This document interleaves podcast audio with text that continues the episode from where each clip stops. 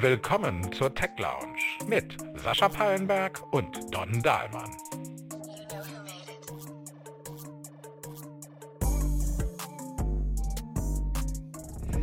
Der Ausbau der E-Mobilität stand ganz oben auf der Agenda des Autogipfels, zu dem Bundeskanzler Scholz nach Berlin eingeladen hat.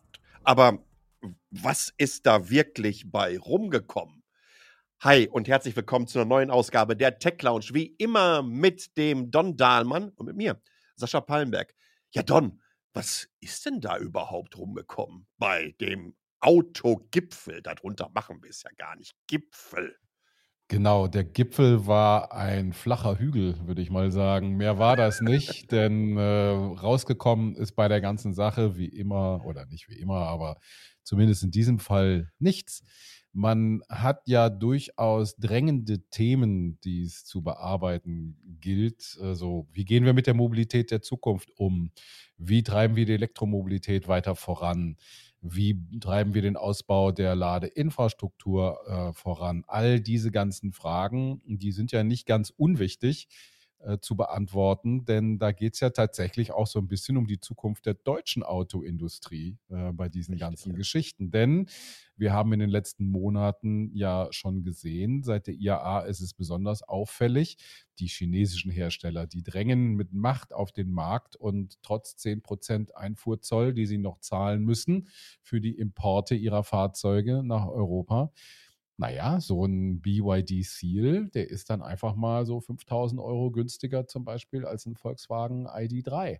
Also, mhm. wenn du dann die 10% Einfuhrzoll noch abziehst, dann sitzt du schnell bei 7.000, 8.000 Euro, die so ein Auto günstiger ist. Also, es muss was passieren, es muss was vorangetrieben werden. Und äh, gerade bei der Ladeinfrastruktur in Deutschland, da gibt es ja wirklich viel zu tun. Allein das Chaos um die ganzen Ladekarten, das ist ja so ein Thema schon für sich. Da könnte man ja drei Podcasts draus machen, wenn man darüber redet, weil es ist ja so schrecklich, dass ich mich immer frage, wie kann das eigentlich sein? Aber all diese Themen, die es da auf dem Autogipfel eigentlich zu besprechen gab, gehört hat man nichts, denn eine gemeinsame Erklärung gab es am Ende auch nicht. Das Ganze ist so ziemlich im Sande verlaufen, Sascha. Arthur Brunner, Kapitalmarktexperte der ICF Bank, erzählte oder erklärte unter anderem danach, dass es mehr als gute Absichten, mehr oder weniger nichts gegeben hat. Keine konkreten Aussagen, keine konkreten Pläne. Es gab eine Abschlusserklärung, eher mal so gar nicht, aber vor allen Dingen gab es auch keine Statements ich sag mal, aus dem politischen Berlin, beziehungsweise nicht aus Wolfsburg, nicht aus Stuttgart, nicht aus München, nicht aus Ingolstadt. Und da frage ich mich in einer gewissen Art und Weise, wo sind denn diese Autogipfel, beziehungsweise der große mediale Schwung und die Dynamik, die da nicht nur durch den Blätterwald, sondern vor allen Dingen durch Digitalien rauschte? Wo ist das denn geblieben? Also ich kann mich noch an eine Zeit erinnern und ich möchte jetzt überhaupt nicht äh, Autogipfel in Zeiten der Dieselkrise beziehungsweise Skandals auskramen. Aber da wurde man ja äh, fast nach Berlin zitiert, damals noch unter Kanzlerin Merkel. Und entsprechend demütig liefen dort dann auch die diversen Autobosse der deutschen Industrie auf. Und entsprechend laut wurde sich danach auch positioniert, was alles besser werden sollte. Dieses Mal habe ich das Gefühl, dass das alles mehr oder weniger nicht nur unter dem Radar lief, sondern dass sowohl A, Regierung wie auch Industrie das ziemlich bewusst unter dem Radar laufen lassen, weil man einfach nichts vorzuweisen hatte. Man hat nichts vorzuweisen. Man darf natürlich auch nicht vergessen, das ist sicher richtig, dass äh, auf das Grund des Urteils des Bundesverfassungsgerichts mit dem Klimafonds, der eben yes. die 60 Milliarden, die da drin waren, da war ja ein Teil auch dafür gedacht, äh, für Subventionen in die Elektromobilität, dass man jetzt ein bisschen anders rechnen muss. Das Thema wird uns wahrscheinlich noch die nächsten zwölf Monate begleiten. Und das hat sicherlich auch äh, damit zu tun, dass man jetzt nicht direkt etwas vorweisen konnte, dass man sagen, wir bauen so und so viele neue äh, Ladestationen im nächsten Jahr oder wir machen das oder wir machen jenes. Also die Unsicherheit ist natürlich da und die ist natürlich auch in der Branche da, weil man nicht weiß, wie viel Geld steht denn eigentlich noch zur Verfügung im nächsten Jahr. Aber ganz grundsätzlich muss man schon sagen, das Gefühl, dass alles ein bisschen stagniert und nicht nur ein bisschen, sondern dass es wirklich stagniert, auch in der deutschen Autobranche, auch was die Entwicklung neuer Fahrzeuge angeht. Das ist schon da. Wenn ich zum Beispiel dann fast parallel war das ja, sehe, dass Renault da so ein Brett raushaut mit ja. dem neuen E-Twingo äh, und dann auch noch ankündigt, ach ja, und den R4 und den R5, den machen wir auch noch in der E-Variante und das kostet dann so um die 20.000 Euro oder unter 25.000 Euro und gleichzeitig VW nicht in der Lage ist, den ID2, den sie angekündigt haben, äh, nicht vor 2026 auf den Markt zu bringen. Wenn du gleichzeitig siehst, dass ähm, sich die anderen Hersteller, auch aus dem VW-Konzern, zum Beispiel Audi, aber auch Daimler und auch BMW, dass die sich gar nicht auf den Markt einlassen, der Kleinwagen, Elektro-Kleinwagen, dann äh, und auch Aussagen gibt von, von Blume, vom äh, CEO von BMW, der sagt, entweder wird der Kleinwagenmarkt komplett zusammenbrechen oder die Chinesen übernehmen ihn. Dann muss ich sagen, das klingt ja schon nach einer kompletten Aufgabe. Also es klingt ja danach, dass die deutsche Autoindustrie schon komplett aufgegeben hat. Aber die Frage ist ja, wie will man die E-Mobilität vorantreiben, wenn A, die Elektroladeinfrastruktur nicht ausgebaut wird, wenn dieses Chaos mit den Ladekarten nicht verändert wird oder nicht verbessert wird und wenn es keine Autos gibt, die sich die Leute erlauben können? Wie soll das dann weitergehen? Ja, Stefan Bratzel hat nach dem Autogipfel unter anderem gesagt, man hat es noch nicht geschafft und das war ein großes Thema, die Herstellkosten der Elektrofahrzeuge näher an die Preise der Verbrenner zu bekommen und hat unter anderem auf die chinesischen Automobilhersteller hingewiesen und ebenso auch Tesla, dass die ja offensichtlich Profite machen können, was er aber in einer gewissen Art und Weise, und das muss ich dann auch ähm, wirklich dann der deutschen Automobilindustrie beziehungsweise den anderen äh, Mitbewerbern ähm, zugute halten. Tesla macht zu 100 Prozent seine Gewinne über das Werk in Shanghai. Also ja. die äh, jeweiligen Fabriken in Grüne Heide, in Texas, in Fremont und in Nevada äh, arbeiten alles andere als profitabel.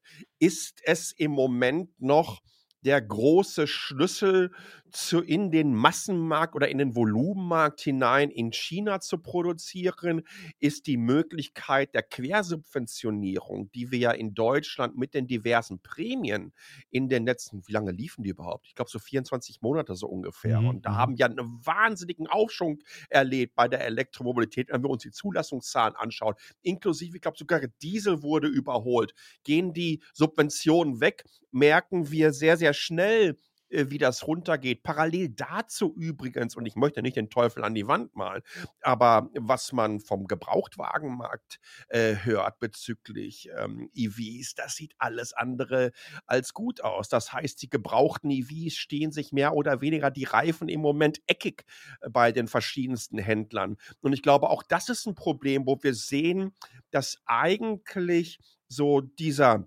Funke, den es benötigte für die Antriebswende, dass der einfach auch nicht nur so eine Eintagsfliege ist in Bezug darauf, ich nehme mal ganz schnell die Subvention mit und bekomme hier sehr, sehr günstig ein Automobil, sondern dass es eigentlich diese, diese Lebenszyklen, auch den Gebrauchtwagenmarkt dann entsprechend anbefeuert und dass wir eigentlich Prozesse, wie wir sie im Verbrennermarkt mit also Erstbesitzer, dann in den Secondary Market, dann Dritt- oder Viertbesitzer und so weiter auch in die Elektromobilität bekommen. All das hat bisher noch nicht gezündet. Und ich frage mich ganz ehrlich, und das ist ja auch so ein Punkt, wir haben ja bezüglich neuer Subventionen für die E-Mobilität ebenso wenig von dem Autogipfel etwas gehört. Ja, du hast das schon ganz richtig gesagt, ähm, durch das Karlsruher Urteil ist das alles andere als sicher, wie der Haushalt und so weiter abläuft. Aber ich glaube, gelesen zu haben, das war, glaube ich, beim Volker Quasching, dass ähm, klimaschädliche Subventionen im Haushalt so roundabout 60, 65 Milliarden ausmachen würden. Also warum schmeißen wir nicht, äh, weiß ich nicht, bei, den, bei den Dienstwagen oder bei der Dieselsubvention einfach ein paar Millionen raus und schieben das rüber in die Elektromobilität. Warum kann man sich nicht wenigstens auf so etwas einigen? Weil bei aller Liebe, den Herstellern dürfte doch egal sein, woher die Gelder kommen, aus welchem Topf. Naja, also es gäbe natürlich verschiedene Möglichkeiten oder Ansatzmöglichkeiten, etwas zu verändern. Also wenn du eine Technologiewandel haben willst, dann machst du das entweder ähm, oder der passiert dann automatisch, weil du eine, eine Technologie hast, die sich noch nicht so richtig durchgesetzt hat und durch eine andere abgelöst wird. Das ist ja hier nicht der Fall. Also hier musst du ein bisschen was anderes machen. Und einer der Wege äh, wäre ja zum Beispiel über die Kfz-Steuer zu gehen. Wir haben ja also zum Beispiel zu sagen, dass, das, dass der CO2-Ausstoß eines Fahrzeugs höher in die Kfz-Steuer äh, eingepreist wird, als das bisher der Fall ist. Das würde ja zum Beispiel auch dazu führen, dass zum Beispiel SUVs dann höher besteuert sind und so weiter und so weiter. Also das wäre ja eine gängige Maßnahme gewesen, hat man sich aber auch nicht drauf geeinigt. Ist also auch nichts passiert in dieser Richtung. Das fängt dann äh, da schon mal an. Der zweite Punkt wäre ja zum Beispiel auch zu sagen, äh, bei der Ladeinfrastruktur. Wir haben relativ viele ähm, Ladepunkte in Deutschland. Äh, wir liegen im EU-Durchschnitt deutlich höher und liegen auch über, äh, oberhalb der europäischen Vorgaben. Ja. Ähm, Anfang Oktober gab es 113.000 öffentlichen Ladepunkte mit 5,2 Gigawatt installierter Ladeleistung und so weiter und so weiter. Ist um 30 mhm. Prozent gewachsen in der letzten Zeit. Also da tut sich eine ganze Menge. Nur ich komme nochmal auf das Thema Ladekarten dann wieder zurück. Ähm, wenn du heute dein Auto kaufst, dann kriegst du meistens vom Hersteller eine Karte dazu, wo du dann eben an mhm. bestimmten Punkten daneben laden kannst. So, jetzt geht deine Karte von Daimler, von BMW oder wo auch immer. Der läuft ja dann meistens über ENBW oder sonstige oder ChargePoint. Ähm, die funktioniert dann an dieser Ladesäule von diesem Stadtwerk, aber bei diesen Stadtwerken funktioniert es dann wieder nicht. Also, dass man sich zum Beispiel nicht hinsetzt und sagt, wie wir das beim Deutschland-Ticket gemacht haben mit dem Zugticket, wir führen eine Deutschlandkarte ein, ähm, eine Deutschland-Ladekarte. Damit kannst du an jeder Ladesäule, egal wo du bist, kannst du yes. laden. Egal, ob jetzt irgendwo in Hintertupfingen die Stadtwerke da drei Ladesäulen hingestellt haben, die nirgendwo anders eingebunden sind, nur in diesen Stadtwerken, ist egal, hältst deine Karte davor wird eingelesen, kannst dann für deine 40 Cent oder 35 Cent äh, pro Kilowatt kannst du dann deinen Strom ziehen an dein Auto. Es wäre die einfachste Lösung. Stell dir mal vor, als das Auto, das, der Verbrenner in den 20er, 30er und dann in Deutschland später in den 50er Jahren so modern wurde, stell dir mal vor, die ganzen vielen Tankstellen, die es damals noch gegeben hat, da gab es ja jede Menge freie Tankstellen. Stell dir mal vor, du hättest bei jeder Tankstelle Mitglied werden müssen. Oder eine unterschiedliche Währung. Oder eine unterschiedliche Währung oder sonstiges. Stell dir mal vor, du hättest jedes Mal einen Antrag ausfüllen müssen, ähm, wo du dann sagst, hier würde ich gerne mein Auto betanken und dann musst du eine ja. Unterschrift leisten, dann musst du deine Kontoangaben angeben und so weiter. Stell dir das mal vor, das äh, hätte sich, da hätten die Leute gesagt, ich nehme doch weiter mein Pferd. Das kann ich ja. an jeder Pfütze, kann das irgendwo was trinken und an jedem Busch kann es essen. Ne? Also und so machen wir das bei der Ladeinfrastruktur. Wir machen es uns so kompliziert, dass ich manchmal das Gefühl habe, das ist bewusst so. Also da, da redet keiner offen drüber. Und warum das so ist, ich weiß es nicht. Aber das sind so Dinge, die ich mir von einem Autogipfel erwarte, dass sich da die Manager mit der Politik hinsetzen und Lösungen anbieten und sagen, wie können wir die Elektromobilität attraktiver machen? Denn hier geht es hm. ja auch darum, dass wir ein Technologiestandort sind.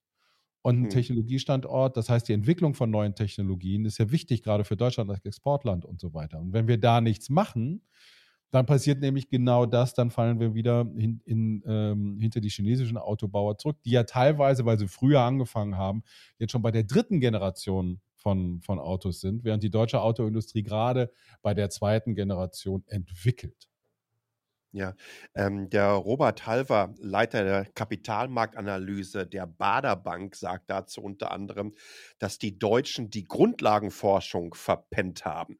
Deutsche Hersteller waren immer teurer, aber eben technisch auch sehr innovativ diesen Vorsprung hat man verspielt.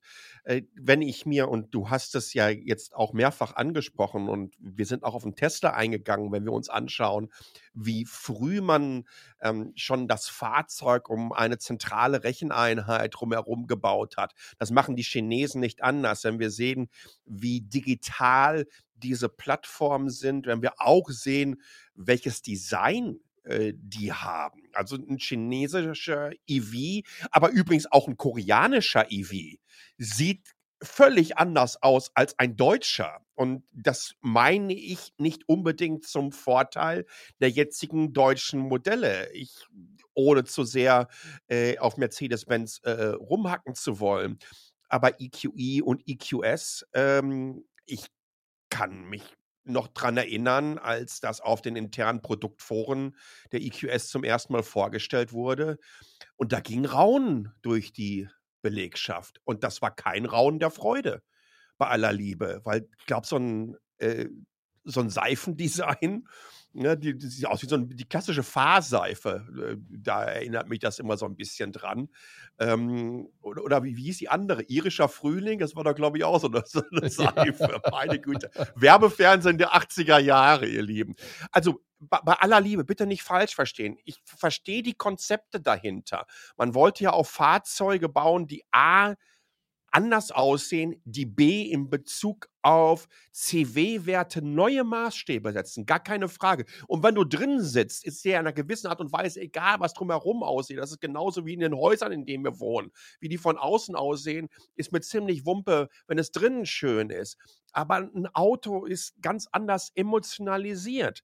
Und man muss ganz klar sagen, dass in den Marktsegmenten, in denen diese Produkte platziert werden, äh, man da insbesondere auf dem wichtigen Markt wie China, wenn ich mir da die Preisreduktion anschaue bei EQS äh, und Co., äh, dass man da ein bisschen aufs falsche Pferd gesetzt hat.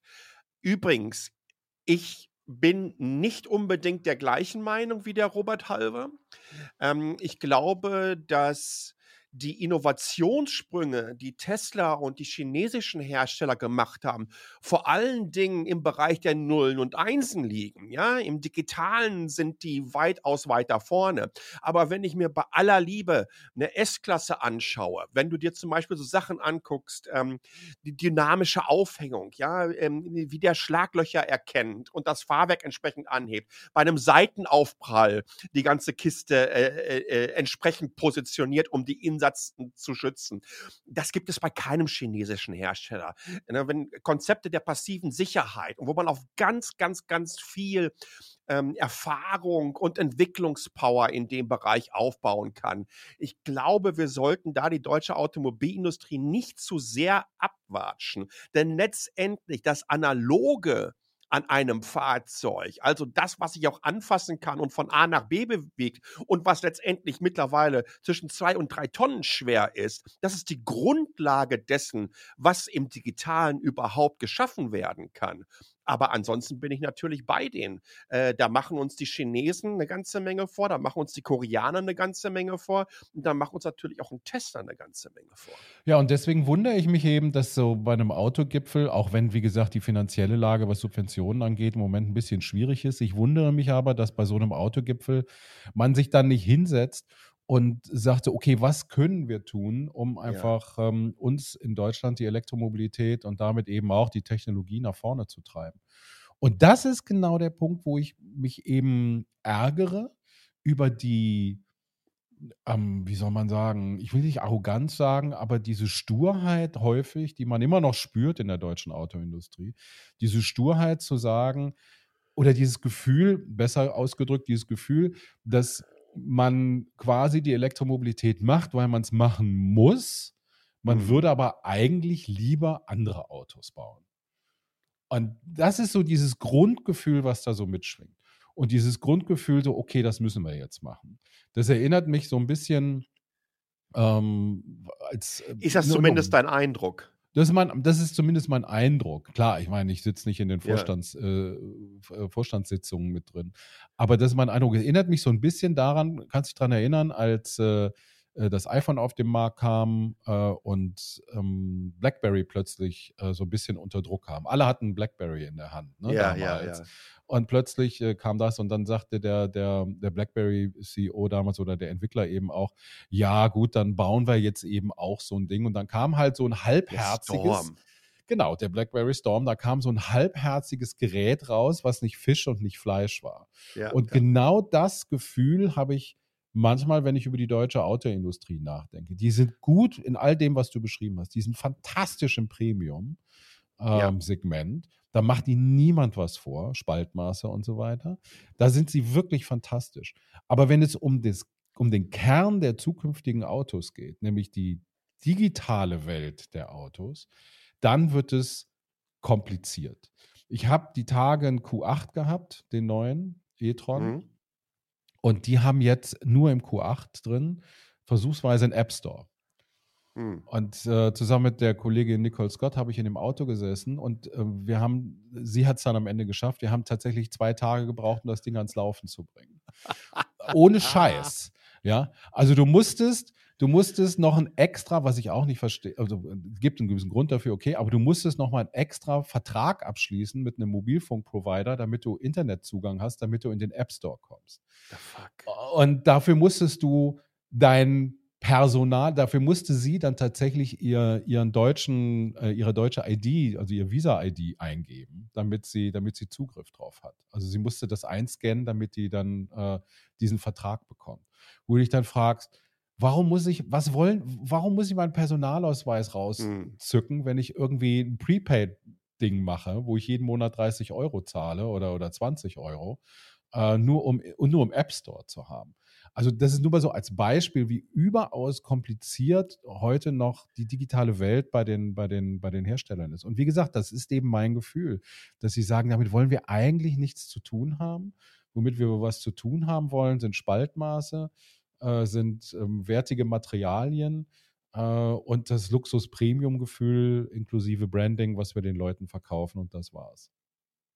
Übrigens nehmen wir das gerade an dem Tag auf. Vor drei Stunden hat Franz Reiner, Chef bei Mercedes-Benz äh, Mobility Services, bekannt gegeben, dass Mercedes-Benz und BMW in China ein eigenes Ladenetzwerk aufbauen werden. Wir nehmen es am gleichen Tag auf, an dem der Tesla Cybertruck vorgestellt wird. Stimmt, da bin ich auch, auch drauf gespannt. Ich würde mal einfach sagen, es ist durchaus ein bisschen Musik drin in der Branche und uns beide interessiert es natürlich, was ihr davon haltet. Ihr könnt uns nach wie vor in unserer WhatsApp-Gruppe entsprechendes Feedback geben. t.ly slash Echokammer. t.ly slash Echokammer. Echokammer klein geschrieben. Ihr könnt mittlerweile auch das E groß schreiben. Beim ersten Mal habe ich mich ein bisschen vertan dabei, deswegen kamen einige nicht mit rein. Aber jetzt könnt ihr uns da Feedback geben, aber natürlich auch auf den jeweiligen sozialen äh, Netzen und auf techlounge.substack.com. techlounge.substack.com. Das ist dann der Blog wo ihr den begleitenden Artikel findet. Ihr findet dort immer weiterführende Links zu diesem Thema und ebenso immer auch eine spannende Infografik der Woche. Ich bin wirklich gespannt, was ihr darüber denkt. Ist die deutsche Auto Automobilindustrie da abgehängt? Und ähm, was haltet ihr von unserem ja, berühmten Autogipfel in Berlin und was dabei rausgekommen ist? Don, wie immer ein großes Fest und Allerdings. an euch vielen, vielen Dank fürs Zuhören. Bis zum nächsten Mal und ciao. Bis bald. Tschüss.